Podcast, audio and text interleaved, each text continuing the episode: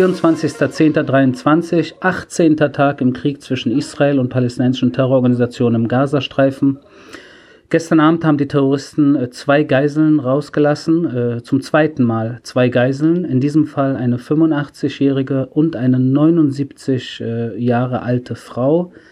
Beide Damen wurden übergeben dem Internationalen Roten Kreuz. Die Hamas hat das selbst aufgenommen und das Videomaterial auch freigelassen. Somit hat Israel das auch über die Hamas-Kanäle, sage ich jetzt mal, zumindest die ersten Eindrücke bekommen.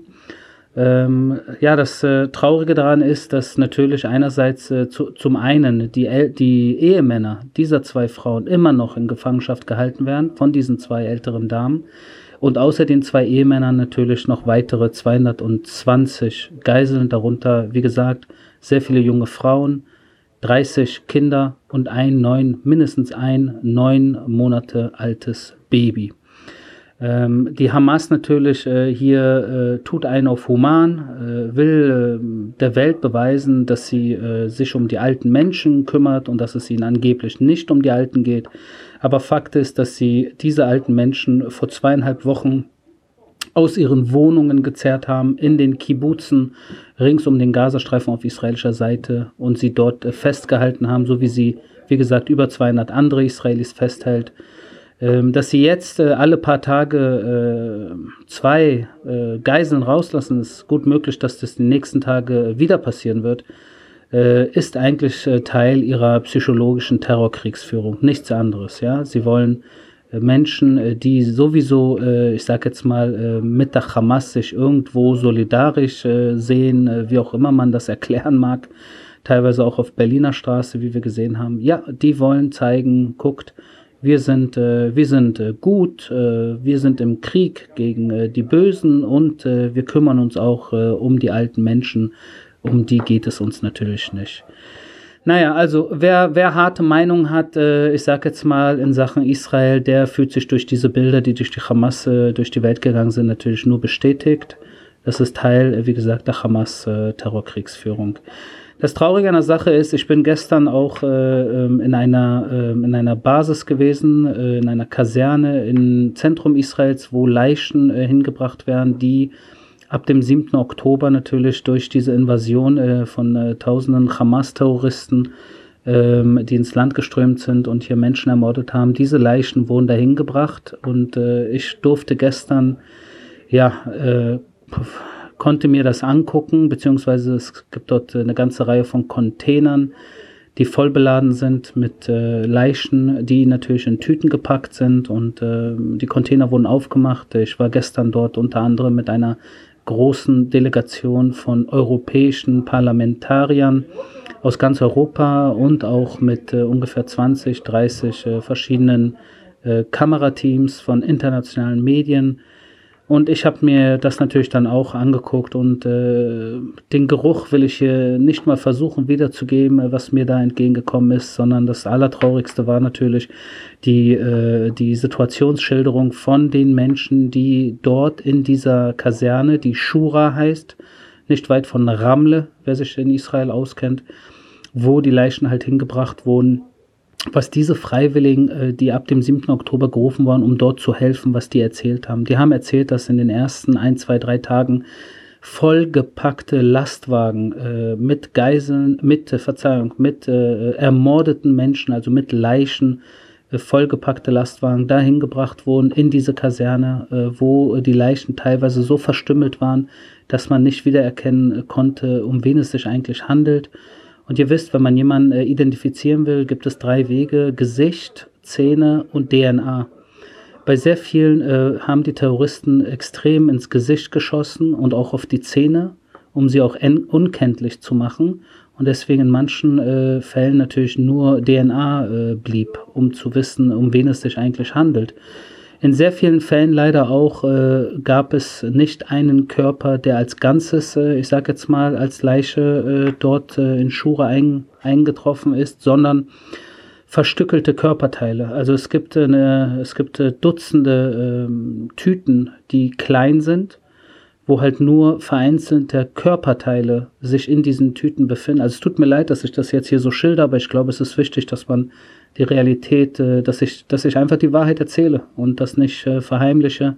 Ich glaube, dafür dient auch dieser Podcast, weil das sind die Dinge, die man in den Medien, glaube ich, nicht so erklärt bekommt. Aber ja, Tüten, äh, wo man äh, mal äh, irgendwie nur einen Fuß hat oder mal äh, nur ein Oberteil oder nur einen Kopf oder äh, ja, äh, ja, also es ist wirklich heftig, unerklärlich, wie, wie Menschen in der Lage sind, Menschen einfach nur den Körper zu zerhacken und, und und zu misshandeln auf äh, so gruselige Weise. Das konnte ich mir gestern mit eigenen Augen äh, angucken, so wie viele europäische Parlamentarier und auch Journalisten.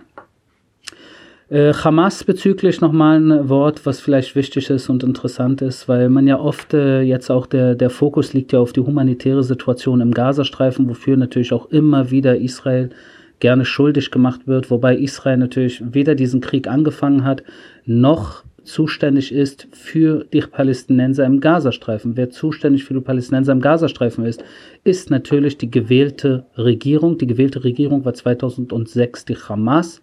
Und die Hamas, die dort seit 2007, also seit 17 Jahren, das Ruder in den Händen hält, hat natürlich nichts für die eigene Bevölkerung gemacht. Und nicht nur, dass sie nichts gemacht hat, sondern hier was ganz, ganz Wichtiges, was ich glaube, in den, in den Medien äh, aus irgendwelchen Gründen nicht wirklich zentral äh, erzählt wird. In den letzten Tagen äh, wurde Israel zum Beispiel unter anderem äh, kritisiert dafür, dass wir nicht erlauben, dass Treibstoff in den Gazastreifen reingelassen wird. Und das natürlich, weil äh, Treibstoff auch den Terroristen, die den Gazastreifen nach wie vor kontrollieren, äh, und alles, was reinkommt, äh, geht äh, über rechts oder links sowieso in die Hände der Terroristen. Das Problem ist, oder sagen wir mal, Nahrung ist in dem Sinne oder Medizin ist in dem Sinne weniger problematisch als Treibstoff, was natürlich benutzt werden kann für Terroroperationen.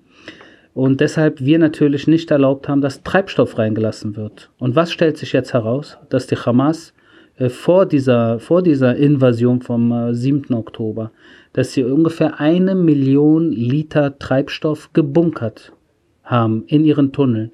Eine Million Liter Treibstoff gebunkert. Gebunkert für ihre Terroroperationen. Und dieses Treibstoff geben sie natürlich, äh, stellen sie natürlich nicht der eigenen Zivilbevölkerung zur Verfügung, und jetzt muss Israel sich von, von äh, bestimmten äh, äh, Menschen auf der Welt anhören, äh, ja, was soll das? Wieso lässt ihr keinen Treibstoff rein? Und da würde ich gerne zurückfragen, wie kann es sein, dass ihr äh, die Hamas nicht fragt, wieso sie nicht Teile dieser eine Million Liter Treibstoff an die eigene Zivilbevölkerung äh, rausgeben? Also es ist äh, sehr kompliziert, wie ihr merkt, und äh, es wird nicht einfacher, aber es zeigt umso äh, mehr, wie wichtig äh, jetzt gerade äh, diese Situation aus Sicht Israels und vielleicht auch hoffentlich einem Großteil der äh, Weltbevölkerung im freien Westen ist, weil mit derartigen Terrororganisationen ja, mit denen will man nicht äh, Seite an Seite leben. Man will die nicht an seinen Grenzen haben und man will sie ganz bestimmt nicht äh, in den eigenen Städten und Dörfern haben. Zum Schluss noch mal kurz äh, zur Lage an sich. Ähm, wir befinden uns, wie gesagt, am 18. Tag. Mittlerweile zweieinhalb Wochen Krieg.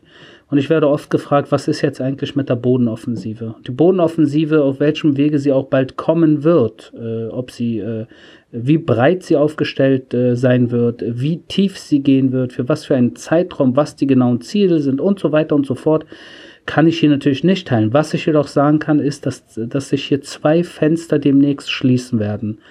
Das eine Fenster ist äh, äh, für die Zivilisten im Gazastreifen, im nördlichen Gazastreifen, die jetzt seit knapp zehn Tagen mittlerweile die Chance haben, äh, einen, einen Safe äh, Route Richtung, äh, also einen relativen sicheren Weg, die Salah el-Din-Straße aus dem nördlichen Gazastreifen Richtung südlichen zu nehmen, um sich dort in Sicherheit zu begeben. Und das seit knapp zehn Tagen. Äh, und äh, das zweite Fenster, was sich bald schließt, ist, äh, ich sage jetzt mal, der diplomatische und zivile Einsatz, die zivilen und diplomatischen Kanäle der westlichen Welt, der arabischen Welt, um die über 20 mit, äh, zwei, Verzeihung, über die 200, also mittlerweile, wie gesagt, 222 israelischen Geiseln äh, auf friedlichem Weg, sage ich jetzt mal, äh, frei zu bekommen. Diese zwei Fenster werden sich demnächst schließen. Und dann befinden wir uns natürlich in einer ganz anderen äh, Situation und das wäre die nächste Phase in diesem Krieg.